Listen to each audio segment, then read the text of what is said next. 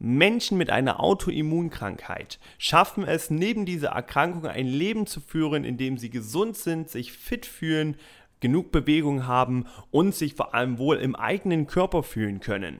Wie das Ganze funktioniert, lernen wir in diesem Podcast-Interview von Peter Gehlmann, dem Hashimoto-Mentor. Und auch du kannst ohne diese Vorerkrankungen von seinen jahrelangen Erfahrungen profitieren. Bleib also dran und ganz wichtig, setz alle Tipps um, damit auch du zu deinem Wunschgewicht kommst. Herzlich willkommen bei Lebenslang Fit, deinem Podcast mit allen Themen rund um Gesundheit, Ernährung und Sport. Ich bin der Gastgeber Conor Brandt und wünsche dir viel Spaß mit dieser Folge.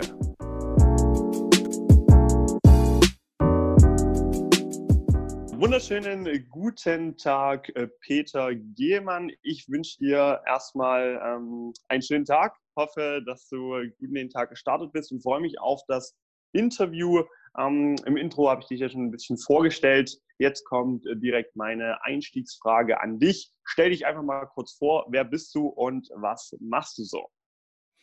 Hallo Connor, schön, dass ich hier sein kann. Ja, ich hatte einen schönen Start in den Tag mit der Familie, schön gefrühstückt und jetzt sitze ich ungefähr seit einer Stunde im Büro, habe mich noch kurz vorbereitet und nun geht's los. Ja, wer bin ich und wie viele? Ich bin Peter, mittlerweile 42, bin Co-Oberhaupt von einer sehr großen Großfamilie. Also wir haben insgesamt äh, sieben Kinder hier zu Hause. Das große Kind ist schon in der großen, weiten Welt, also insgesamt acht Kinder. Und ähm, ich bin Hashimoto-Patient, Hashimoto-Thyreoiditis, also eine Autoimmunkrankheit der Schilddrüse. Die Schilddrüse, die sitzt, ich nehme mal mein Bart beiseite, hier in dem Bereich, ist ein kleines Organ und hat eine sehr große Wirkung auf unseren Körper. Wie bin ich dazu gekommen, dass ich mich mit Hashimoto befasse? Einmal natürlich als Betroffener und auf der anderen Seite habe ich irgendwann ähm, für mich dazugelernt, dass die Ernährung ein sehr wichtiger Bestandteil in unserem Leben ist und dass man da viel falsch, aber auch viel Gutes machen kann. Und habe dann in meiner Zeit als Bundeswehrsoldat, ich war bis, neun, bis 2016, muss ich echt nachdenken, 2016 bei der Bundeswehr, bin dann da aufgrund von äh, ja, schmerzhaften Problemen, aufgrund meines Gesundheitszustands entlassen worden und habe mich mehr und mehr um die Ernährung gekümmert, habe dann angefangen zu studieren, habe eine Ausbildung zum Fachberater für ganzheitliche Gesundheit gemacht und habe da auch in diesem Studium festgestellt, wie wertvoll eine ausgewogene und eine optimierte Ernährung ist. Habe mich da dann also immer richtig reingekniet, weil ich für mich auch die Sachen umgesetzt habe und festgestellt habe, wie gut es mir auf einmal noch ging, was da noch möglich war und habe dann überlegt, wenn das bei mir klappt, dann klappt das bei anderen Menschen auch und habe mir das dann ja, zur, äh, zur Mission gemacht, Menschen zu unterstützen, Menschen, die Hashimoto haben, in ein leichteres Leben zu begleiten, dafür zu sorgen, dass sie mehr Energie haben. Habe viele Sachen auch in meiner Familie mit integriert und umgesetzt so dass sogar meine Kinder schon drauf achten und sagen, Papa, pass auf, du hast heute schon zwei Kaffee, äh, heute Nachmittag noch ein und dann ist gut. Ne? Nicht, dass du zu viel Kaffee trinkst oder äh, Papa oder auch zu meiner Frau oder untereinander achten sie halt auch drauf, dass die Ernährung vernünftig ist. Sehr schön. Wir gehen zum Beispiel gar nicht mehr zu dem Laden mit dem goldenen M, nachdem wir da festgestellt haben, was da in den Pommes drin ist und ich das meinen Kindern vorgelesen habe, haben sie gesagt, hm, das lassen wir mal lieber, Papa, da gehen wir nicht hin. Ja, sehr vernünftig. ja, also wir arbeiten auch sehr offen mit, mit, mit den Kindern zusammen und äh, sorgen dafür Transparenz, was, was gut ist, was nicht gut ist, lassen sie auch viel selbst herausfinden, ob das gut geschmeckt hat, wie sie sich fühlen danach. Und das klappt schon ganz gut. Ja. So viel super zu mir. Ich finde ähm, das erstmal super interessant, wie man den Zugang zu Gesundheit, zu Ernährung bekommt weil ich merke einfach auch ähm, in meinem Alltag, in den Zusammenarbeiten mit meinen Klienten, dass es immer ein ganz anderer Zugang ist, dass nicht immer der klassische Weg ist, äh, ja, ich fühle mich vielleicht im Körper unwohl optisch und äh, will was verändern, sondern ganz, ganz oft kommen die Impulse eben von woanders, von einfach einem Unwohlsein oder von anderen gesundheitlichen Problemen. Und ähm, ich glaube, also erstmal eine Zwischenfrage noch für alle, die das nur Audio hören und nicht sehen. Du hast die Schilddrüse gezeigt. Vielleicht kannst du auch noch mal ganz kurz äh, umschreiben, ähm, wo genau oder wo ungefähr die liegt. Die liegt ein kleines bisschen oberhalb unseres Kehlkopfes. Genau, sehr schön.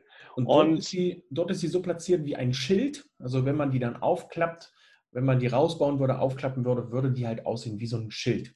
Daher auch Schilddrüse. Ja, sehr cool. Die, die Herleitung, das, das, das kann ich noch gar nicht, äh, woher der Name durch das, durch das Optische. Okay. Dann ähm, meine Frage oder die Frage bestimmt, die jeden interessiert, der das hört. Ähm, beschreibt doch einfach mal Hashimoto. Ähm, was ist das und woher kommt das und wie äußert sich das Ganze?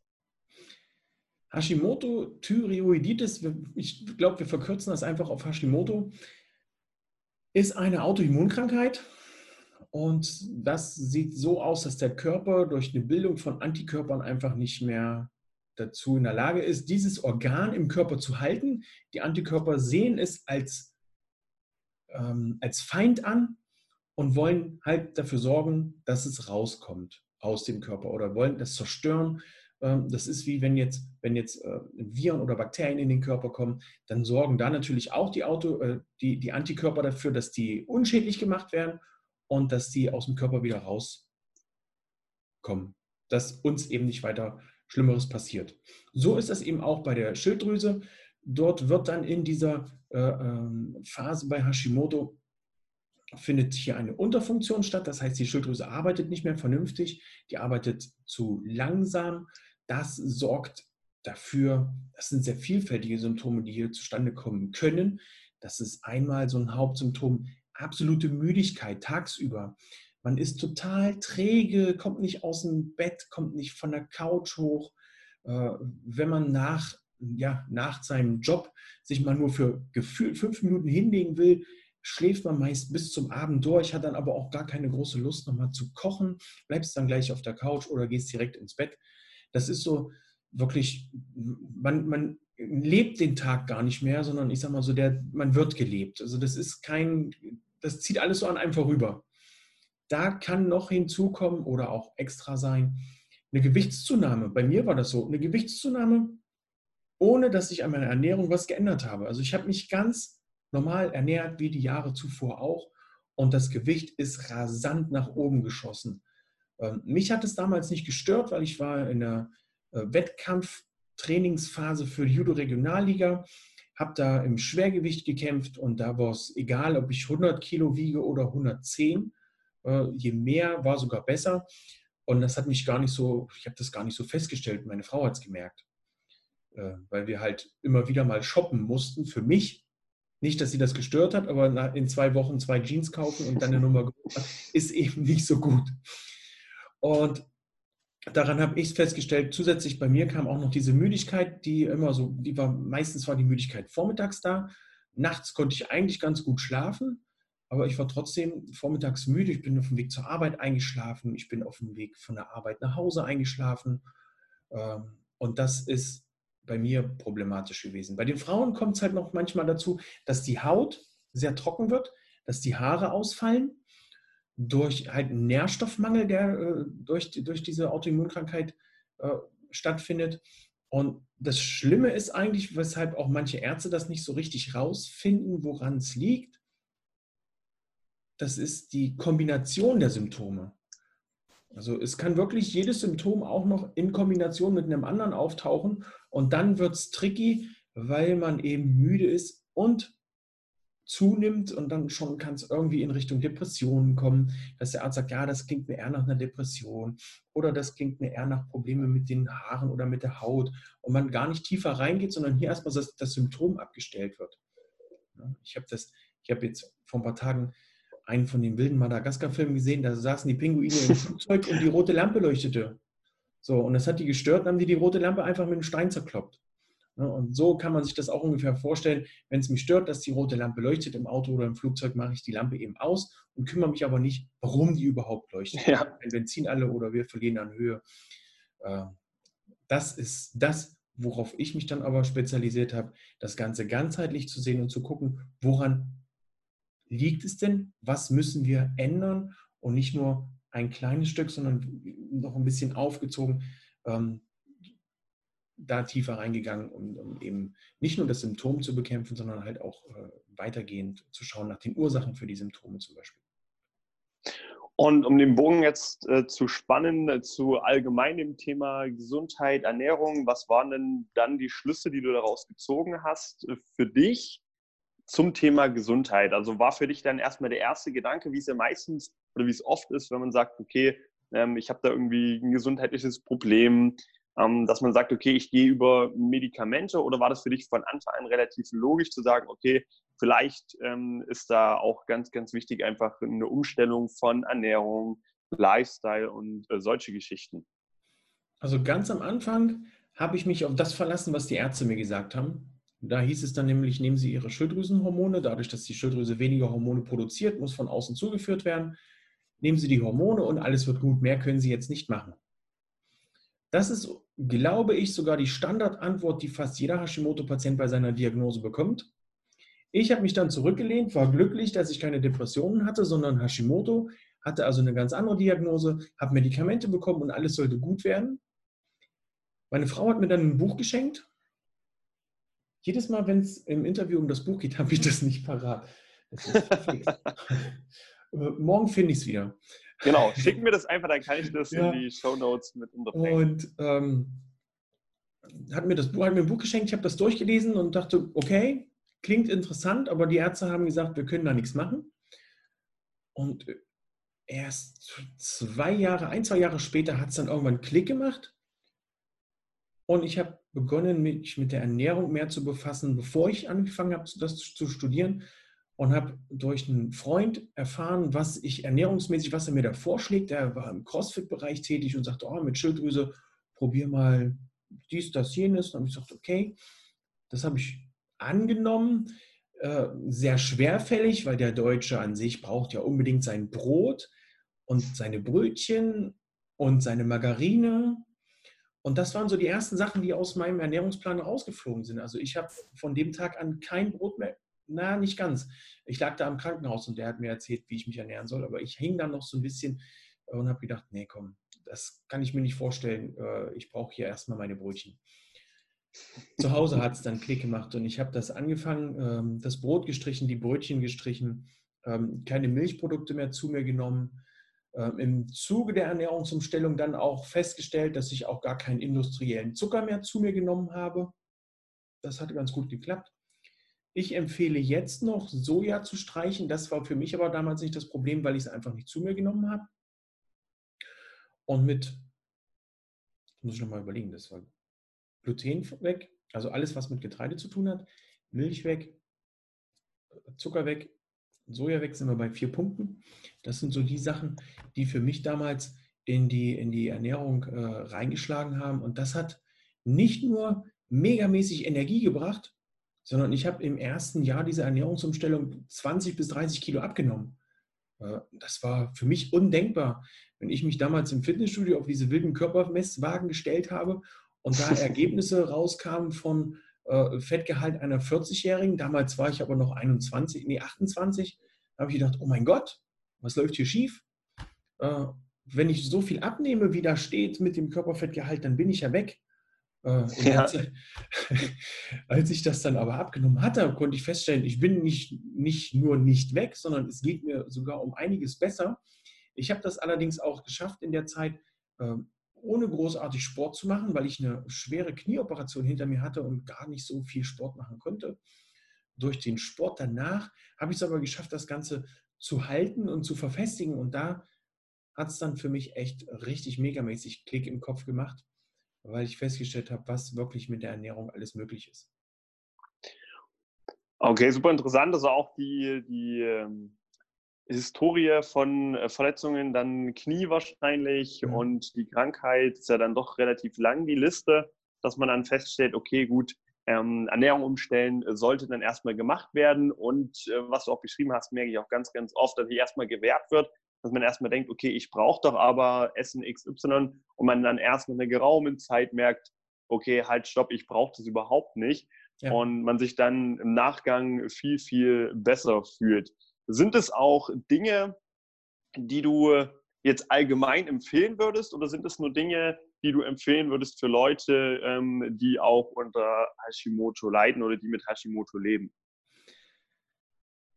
Puh, also das ist so ein bisschen, äh, da bin ich hin und her gerissen. Also ich würde ganz generell sagen, Kuhmilch, die brauchen wir Menschen nicht, weil wir kein, keine Kuh sind. Wir sind kein Kalb. Die Kuhmilch ist ja nun mal für ein Kalb gedacht. Und äh, dadurch, dass sie eben für das Kalb gedacht ist, sind da ja auch diese ganzen Makronährstoffe für das Kalb da drin. Das ist also dafür, damit das Kalb schnell auf die Beine kommt. Wenn wir das mit unserer Muttermilch vergleichen, bei uns ist es ja wichtig, dass das Baby erstmal im Kopf so weit reifen kann, dass die ganzen Prozesse, die wir brauchen, auch stattfinden kann, dass die ganzen Verknüpfungen stattfinden können. Bei der Kuh, die kann ja nun ihr Baby nicht ewig in, in den Arm nehmen und tragen. Da muss dieses Kalb ratzfatz auf eigenen Beinen stehen und sich auch vernünftig ernähren können. Also ist die Kuhmilch natürlich dafür gedacht, dass so eine Kuh schnell wächst oder das Kalb. Ähm, die ganzen anderen Sachen, die noch in der Kuhmilch drin sind, ergeben sich daraus, was zum Beispiel die Kuh zu fressen kriegt. Wenn man unseren Müttern, uns Menschen sagt, in der, in der Schwangerschaft nicht rauchen und kein Alkohol und achten Sie hierauf und achten Sie darauf, dann ist das bei der Kuh ja nichts anderes.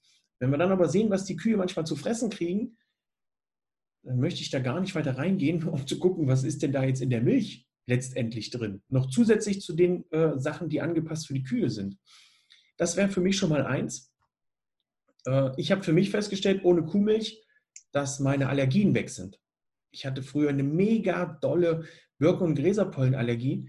Die ging so weit, dass meine Frau mir noch eine Saison gegeben hat. Und wenn ich, wir sind dann umgezogen, aber sie hatte schon den Wunsch geäußert, die Birken rund um unser Haus fällen zu lassen. Weil es einfach gar nicht mehr ging. Ich konnte nicht aus dem Haus, die Rollläden mussten runter. Äh, ich musste mehrfach am Tag Klamotten wechseln, wenn ich dann mal draußen war. Äh, es war grausam. Und mir geht es ähnlich. Kuhmilch weggelassen, Allergie weg. Also das war für mich zumindest so ein, so ein Faktor. Die ganzen anderen Sachen muss man schauen, wie es einen beeinträchtigt. Also Gluten ist auch so ein Ding, rund ums Getreide braucht man eigentlich nicht unbedingt. Klar, wenn man gerne Pizza isst, wenn man gerne Nudeln isst, dann sind das natürlich Sachen, diese ganzen Alternativen schmecken nicht wirklich. Also das ist völlig egal, was man für eine Nudelalternative sucht, schmeckt einfach nicht. Ist auch völlig egal, was man für einen Pizzateig zusammenbastelt, ob das aus äh, Blumenkohl ist, was, wo, wo, meiner Meinung nach nur noch der Belag schmeckt, äh, ob das aus Mandelmehl oder Kokosmehl ist. Es schmeckt eigentlich nur das Original. Man kann die noch ein bisschen variieren, vielleicht mit Dinkelmehl oder mit Kastanienmehl, aber an den, an den richtigen Teig kommt da nichts ran. Ja. Äh, dennoch ist es einfach da wichtig zu schauen, wie geht es mir, ohne, mir ohne die Sachen vielleicht für 20, 30 Tage mal drauf verzichten und dann wieder einschleichen und genau auf seinen Körper hören, wie reagiert er jetzt, wenn ich so ein Brötchen esse? Wie reagiert der Körper, wenn ich die Pizza esse? Und wenn er dann Rabatz macht, dann würde ich es lassen. Wenn er keinen Rabatz macht, dann kommst du damit gut zurecht. Äh, bei bei äh, Menschen, die keine Autoimmunkrankheit haben, würde ich dann sagen, dann guck halt, wie das in deine Ernährung so weiter reinpasst. Generell ist es aber zu sagen oder festzustellen, dass Menschen, die halt auf Gluten verzichten, auch viel mehr Energie haben. Ja, ähm, das sind auf jeden Fall Sachen, die ich auch so unterschreiben würde, weil ich finde, es ist immer wichtig ähm, zu schauen, wie geht es mir persönlich ähm, mit Ernährungsumstellung XY. Den einen beeinträchtigt es äh, extrem, was man dann eben erst im Nachhinein merkt, wenn man mal probiert hat, das Ganze wegzulassen oder das Ganze zu verändern. Und ähm, für den anderen ist es dann nicht damit aufzuwiegen, was ihm das Nahrungsmittel gibt. Beispiel eben die Nudeln oder der Pizzateig. Äh, ich bin ja auch immer ähm, sehr dabei und sehr bedacht, ähm, Alternativen zu erschaffen. Ähm, gerade für Pizza, da ich äh, ganz viele verschiedene Sachen im Boden aus Thunfisch, Boden aus Blumenkohl, wie du auch genannt hast. Und natürlich ist es nie im Endeffekt dasselbe wie das Original. Und äh, oft, wenn man dann einfach sagt, okay, streichen, streichen, streichen, streichen, ähm, verlieren die Leute dann den Spaß daran. Ja. Geht mir selbst ja auch nicht anders. Ähm, das kann man mal machen, wenn man sagt, okay, ich möchte jetzt auf Tag XY einen bestimmten Körper eine bestimmte Form erreichen. Das ist auf jeden Fall sinnvoll. Aber ansonsten das Ganze auch langsam Stück für Stück ja. anpassen und umstellen und nicht irgendwie starke Diäten führen. Ja, das, das bin ich auf jeden Fall kein Fan von, wenn man sagt, okay, ich äh, streiche Lebensmittel und suche keine Alternativen und mache quasi eine Diät, weil dieses Wort Diät finde ich sowieso immer relativ schwierig, weil es halt nur eine zeitlich angepasste Verzicht ist und keine wirkliche Umstellung. Weiß nicht, wie stehst du dazu, zu dem Thema? bin, ich, bin ich absolut bei dir. Also mit einer Diät, also ich, ich, ich sehe es ja in dem Bereich der Hashimoto-Patienten oder der Hashimoto-Leidenden oder Hashimoto-Menschen, wie auch immer man das bezeichnen mag, sehe ich ganz oft, dass das Thema Abnehmen ganz, ganz vorn steht. Also das, ich kann das nachvollziehen, wenn man 20 oder 30 Kilo zu viel hat, ist es nichts schlimmer, als wenn man morgens schon beim Zähneputzen in den Spiegel schaut und denkt, boah, wer bist du denn? Ich kenne dich nicht, aber ich putze dich trotzdem. Und dann ist es natürlich das, das Allerwichtigste, abzunehmen. So. Wenn dann aber abgenommen wird, durch eben, wie du schon sagtest, durch eine Diät, durch vielleicht noch irgendwelche wilden Shakes, die da mit reinkommen, die dann im Umkehrschluss aber so viele schädliche Zutaten haben, dass das einfach nur nach hinten losgehen kann, weil wenn du dann diese Shakes wieder ersetzt eine normale Mahlzeit, dann äh, gibt es den Jojo-Effekt und dann hast du das, was du abgenommen hast, doppelt wieder drauf. Äh, dann geht es weiter mit, äh, in meinen Augen, Kalorien zählen. Äh, die Zeit, die du da verbringst, die kannst du schön draußen auch verbringen mit Joggen gehen oder mit was anderem schön. Äh, ist einfach wichtig, die Ernährung bedarfsgerecht und artgerecht anzupassen also wenn ich jetzt, so wie ich heute den ganzen Tag im Büro sitze, muss ich mir nicht noch zwischendurch eine Pizza reinpfeifen und abends eine Portion Nudeln mit Tomatensauce, weil einfach viel zu viel Energie geliefert wird. Hier muss ich gucken, kann ich vielleicht einen Salat essen, kann ich was essen, was mich satt macht und nicht so schwer im Magen liegt und auch nicht so viel an, an, an Masse jetzt heute mitbringt, was mein Körper verarbeiten muss. Und dann esse ich aber auch, bis ich satt bin. Also ich habe das, äh, ich habe mal eine, eine Kundin gehabt, die hat eine Mahlzeit, die war eigentlich angedacht für zwei bis vier Personen. Und dann schrieb sie mich an und sagte, wow, das war echt mega lecker. Ich habe das auch allein gegessen. Ist das schlimm? ich habe kurz gestürzt und dachte, wow. Aber hey, sie hat in den 30 Tagen Zusammenarbeit mit mir sieben Kilo abgenommen. Obwohl sie jetzt, ich sage jetzt mal, diese eine Portion da weggeputzt hat, als, als wäre es nichts. Und das ist halt auch meine Prämisse. Es ist wichtig, dass man satt ist zu einer Mahlzeit. Weil wenn du nicht satt aufstehst von der Mahlzeit und mit dem kleinen Hunger zur nächsten Mahlzeit gehst, dann wird dieser kleine Hunger irgendwann so ein großes Monster, dass du kurz vor der nächsten Mahlzeit dir irgendwelchen Mist reinschiebst, bloß weil du Hunger hast und nicht mehr standhaft genug bist und sagst, hey, der Verzicht eben war so groß, ich muss ja jetzt hungern. Ähm, habe das gestern bei meiner Frau gesehen, die hat zum Abend nicht so viel gegessen, sagte, oh, ich habe eigentlich gar nicht so großen Hunger, ich esse ein bisschen was. Ja, und je länger der Abend wurde, desto größer wurde ihr Hunger. Und es wurde dann ein wahres Hungermonster. Sie saß dann da, ich sage, was ist denn los mit dir? Ich habe Hunger. Dann, warum hast du denn nichts gegessen? Da hatte ich ja nicht so viel Hunger. Dann ist doch jetzt was. Nee, um die Zeit will ich nichts mehr essen. Also man kommt dann in so einen Teufelskreislauf äh, von, von Dingen, die einem dann durch den Kopf gehen und dann ist es eigentlich nur noch am besten ins Bett zu gehen. Äh, oder was zu essen. Das muss man dann für sich abwägen, was dann eben wichtiger ist und äh, schwerer wiegt. Na gut, das kann man jetzt auch doppelt. ja. Ja, also das, was du beschreibst, sind ja, glaube ich, ganz klassisch diese Heißhungerattacken, die, die dann viele plagen.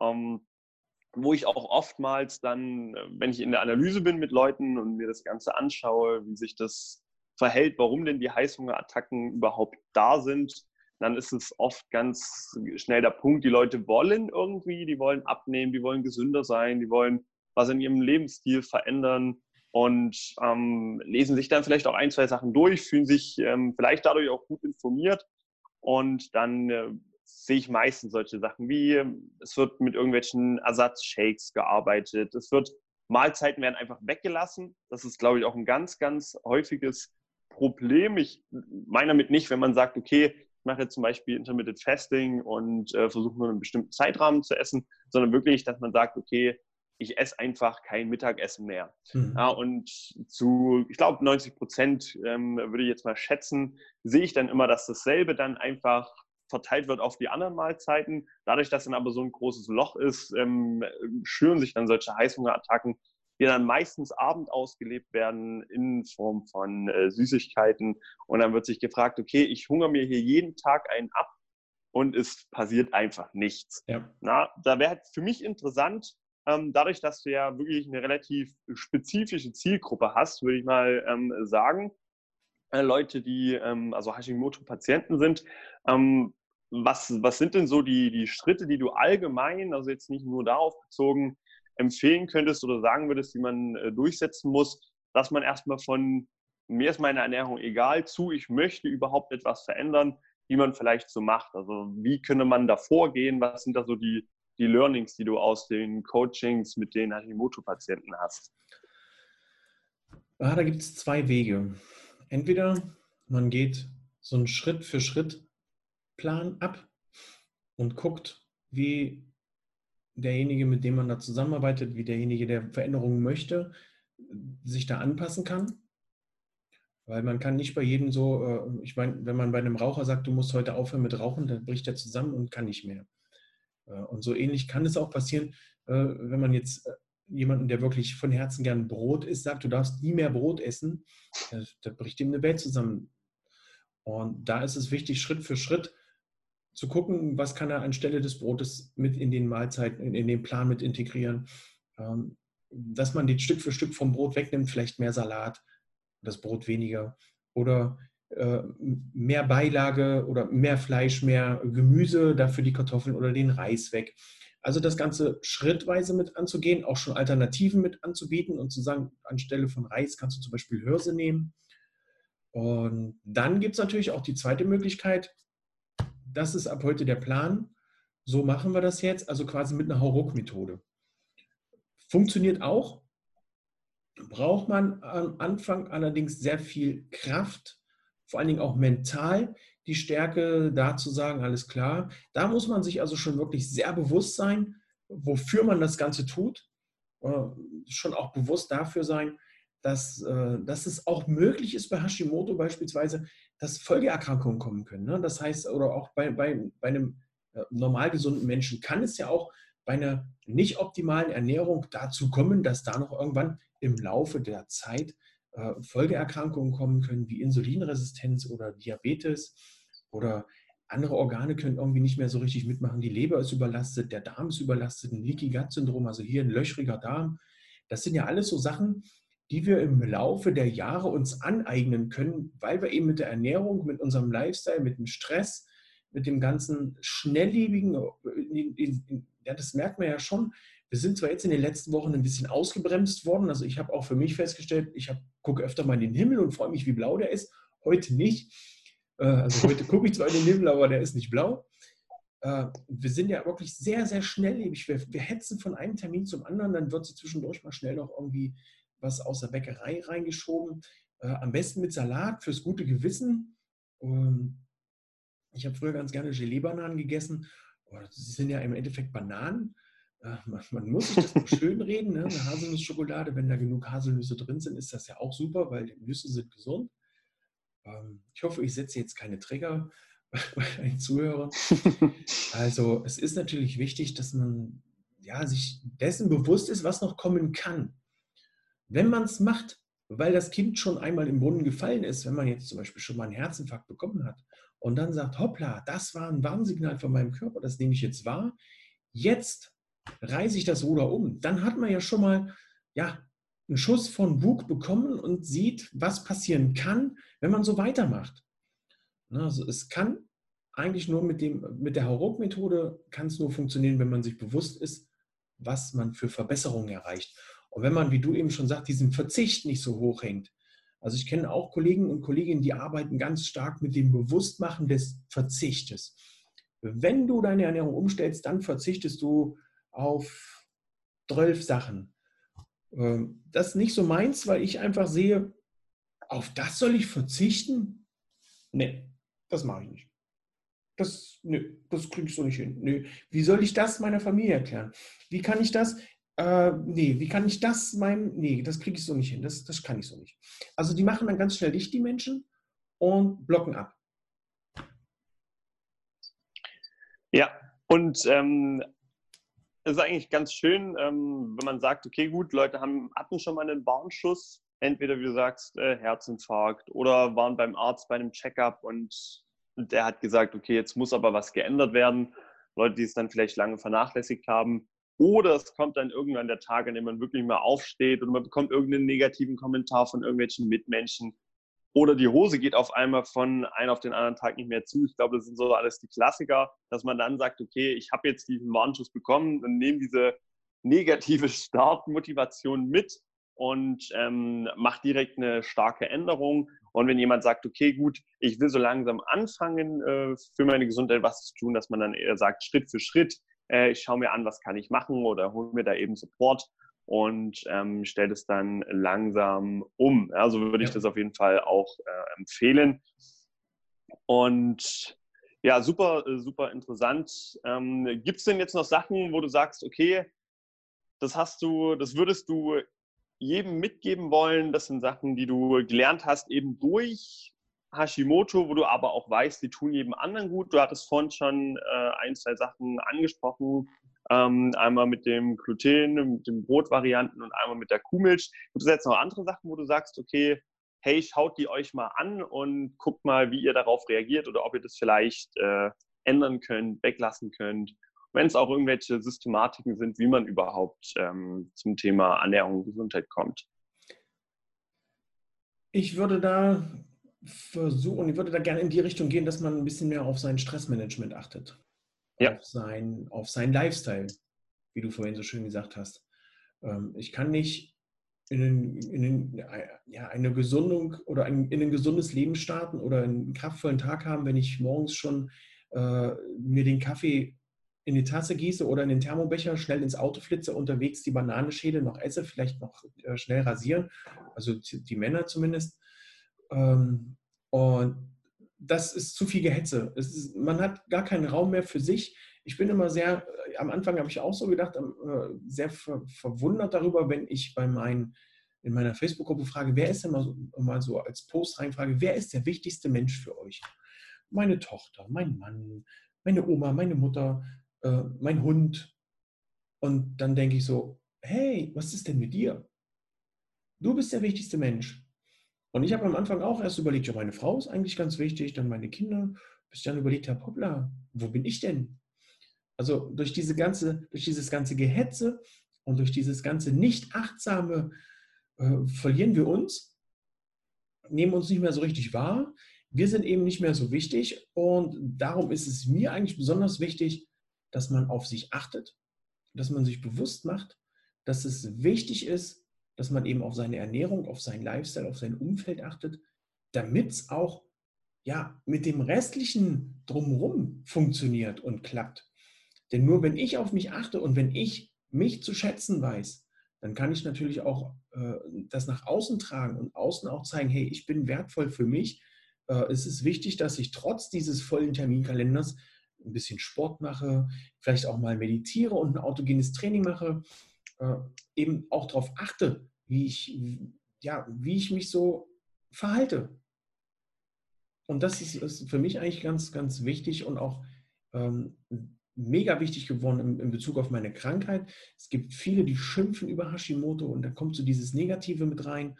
Ähm, es gibt da auch eine Internetseite, da gibt es einen ganz wilden Text, guten Tag, mein Name ist Hashimoto und dann geht das aber sowas von negativ los, wo ich dann sage, hey, das ist absoluter Bullshit, wenn Menschen, die diesen Text lesen, sich da wiedersehen, anfangen zu heulen und denken, ja, genau das ist es, aber dann in so ein Jammertal fallen und nur noch am Knauen und am Nörgeln sind, wie schlecht es ihnen doch geht und das nur wegen Hashimoto, da sage ich ganz klar, hey, es geht mir schlecht, ja, aber das, was ich durch Hashimoto gelernt habe, das kann mir keiner mehr nehmen. Ich bin viel bewusster, was mein Umfeld angeht. Ich bin viel bewusster, was meine Ernährung angeht. Für mich ist Hashimoto in der Tat eine Chance geworden, weil ich festgestellt habe, dass der Körper mir ganz klar gesagt hat und auch jetzt im Weiteren weiter genau sagt, was gut für ihn ist.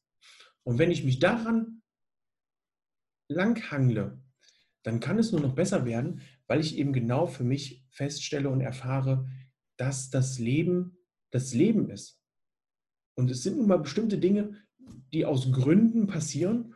Äh, wenn ich da aber immer wieder negativ reingehe und Druck aufbaue und sage, das ist alles doof, wenn ich bei meinen Kindern Druck aufbaue und sage, du musst jetzt aber bis um fünf die Hausaufgaben fertig haben, können wir um fünf hingehen und dann sind die Hausaufgaben definitiv nicht fertig.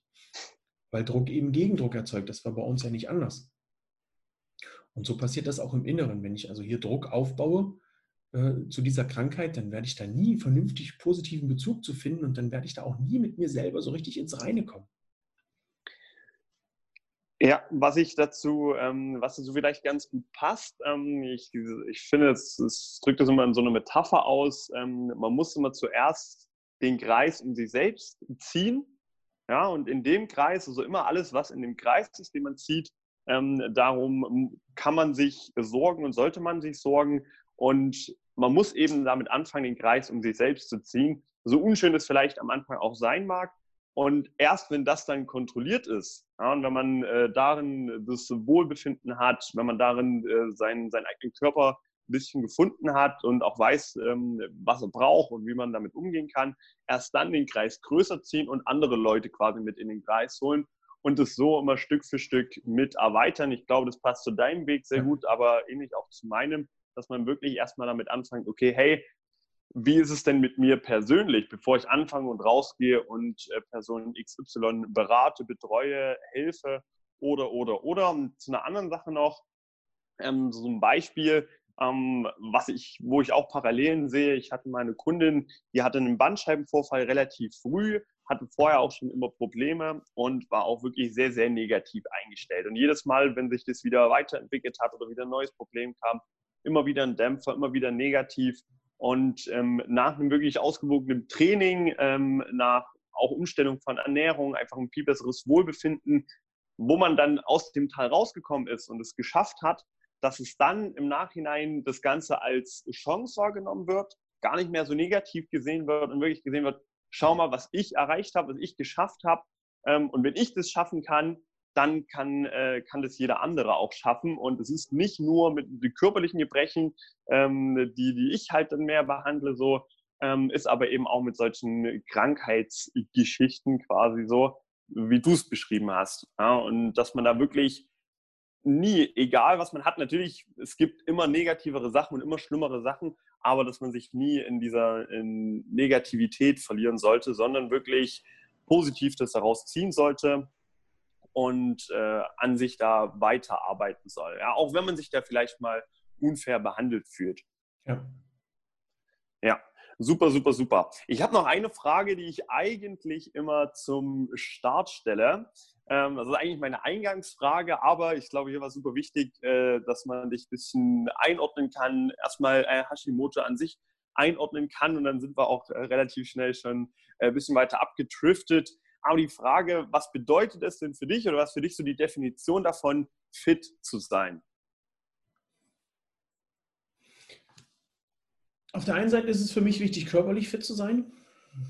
Bei sieben Kindern, die im wildesten Alter sind, von bis. Äh, der älteste ist jetzt hier zu Hause 14, der kleinste ist fünf Monate. Da muss ich natürlich fit sein, um mit denen auch mithalten zu können. Nichts ist schlimmer, als wenn einer von den Jungs schneller ist als ich und ich komme dann nicht hinterher. Äh, wenn der mir meine Brille oder mein Telefon stibitzt und ich muss dann gucken, äh, warten, bis er wieder zurückkommt. Äh, oder beim Fußballspielen, also die Papas werden das verstehen, das geht nicht, dass die Kleinen einem da den Ball stibitzen und man dann nicht mehr hinterherkommt. Ähm, mit zunehmendem Alter habe ich aber auch für mich festgestellt, das klingt total grausam.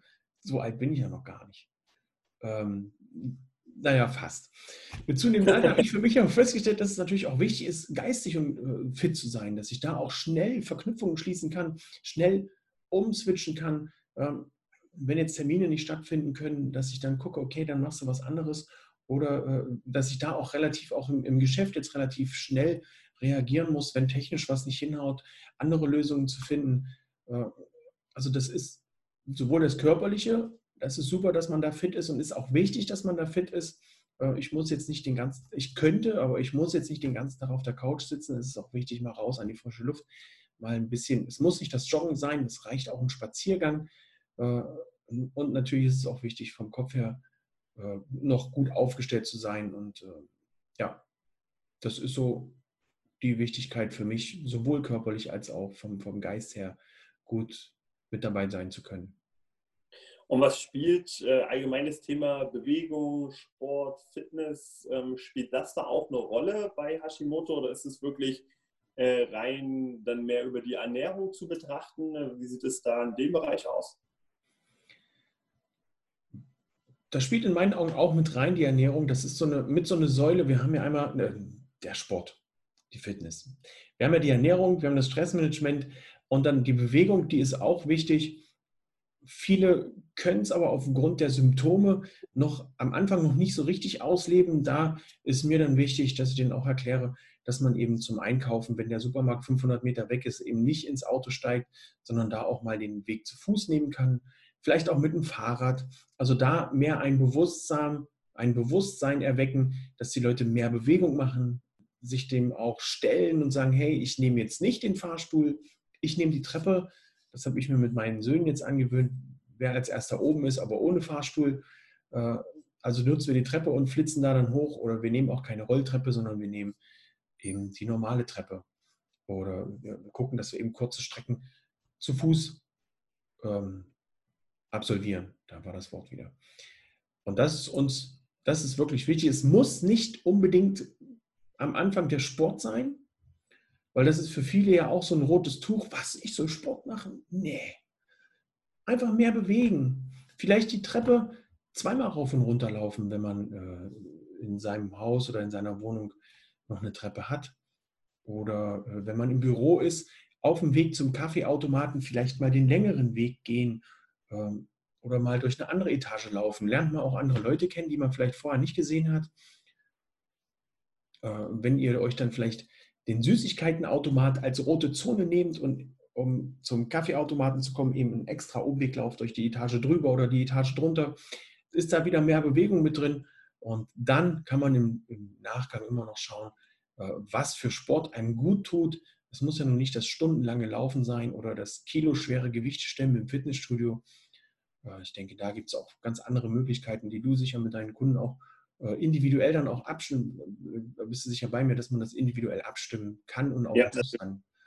Also äh, so Standardprogramme wie ich mache dich sexy oder krass sind da dann nicht so angebracht.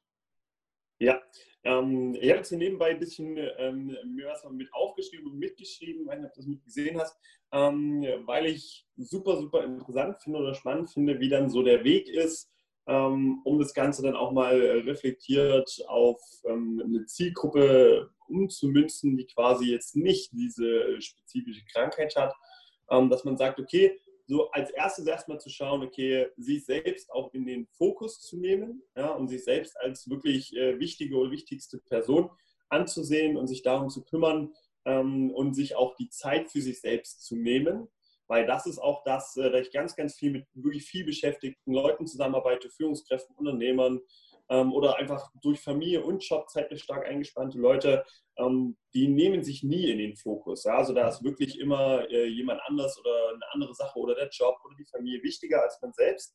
Und dass das jetzt unabhängig davon, äh, was jetzt der Auslöser ist, ob das jetzt eben eine Krankheit ist oder einfach nur ein ähm, weniger Wohlfühlen im Alltag, dass man sagt, okay, zuerst mal sich selbst in den Fokus nehmen, äh, Stressmanagement ein bisschen begehen und die Zeit für sich selbst nehmen und dann erstmal zu schauen, Schritt für Schritt langsam die Ernährung umzustellen. Was bei dir dann unglaublich wichtig ist, eben die Sachen wie äh, Gluten wegzulassen, äh, Kuhmilch wegzulassen, aber eben auch einfach zu schauen, okay, was braucht mein Körper, was braucht mein Körper nicht und so Schritt für Schritt allgemein ähm, zu mehr Gesundheit zu kommen und die Bewegung auch in kleinen Schritten anzufangen. Das ist ja. quasi der Weg, den du mir so ein bisschen beschrieben hast. Und genau denselben Weg hätte ich dir um, äh, umgekehrt beschrieben, wenn du mich gefragt hättest, wie gehst du denn mit einer Person äh, von Start aus um?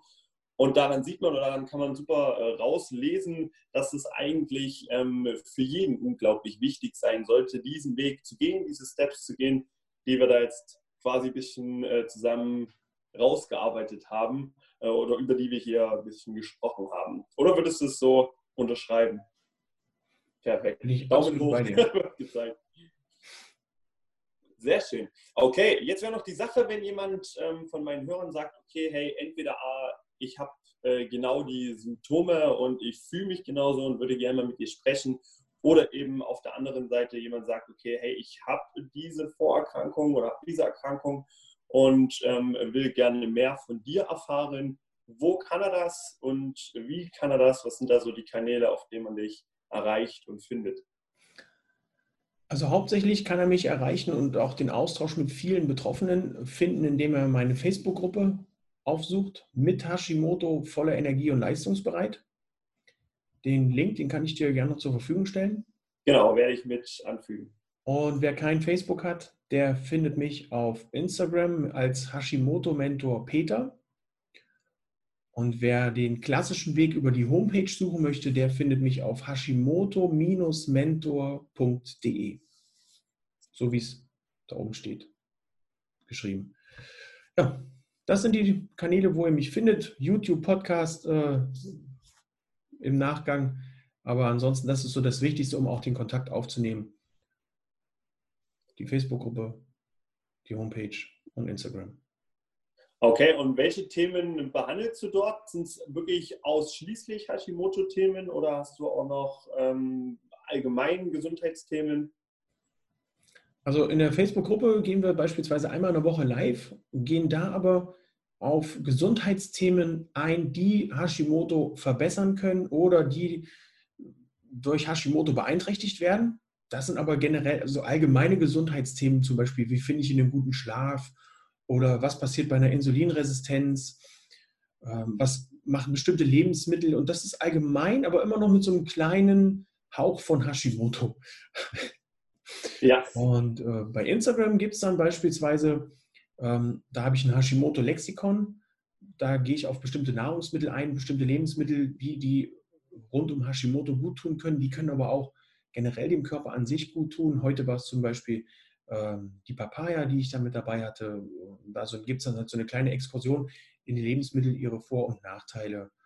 Ähm, das ist so das, was bei Instagram zum Beispiel mit dabei sein kann. Also da gehe ich auf allgemeine Sachen ein, ziehe aber immer noch den Kreis oder schlage da immer noch die, die, die jetzt fällt mir das nicht ein. Die Brücke vielleicht. Die Brücke. Schlag die Brücke zu Hashimoto. Ja. Ja. Super, super interessant. Also ich schätze, da werden auf jeden Fall ähm, einige mit von profitieren können. Und dann so die Frage, hast du noch irgendeine Message, die du unbedingt mit auf den Weg geben willst oder vielleicht auch irgendeinen Mythos, den du, wo du sagst, okay, hey, hier habe ich jetzt nochmal ähm, eine Bühne von neun Leuten, die du aufklären willst oder irgendwelche letzten Worte? Meine letzten Worte sind eigentlich, das Leben ist das Leben, weil es das Leben ist. Man soll nicht immer alles so schwer nehmen. Manche äh, Dinge passieren aus Gründen, um, äh, um den Worten meines Mentors zu sprechen, wenn ich mir da mal Gedanken mache. Ähm, oder der brave Soldat Schweig hat es auch schon gesagt, alles hat seinen tieferen Sinn. Und ähm, wenn wir uns das zu Herzen nehmen, dann wird alles gut. Ich glaube, da kann und brauche ich überhaupt nichts mehr dazu sagen. Wunderschönes Schlusswort. Und dann wünsche ich dir weiterhin super, super viel Erfolg.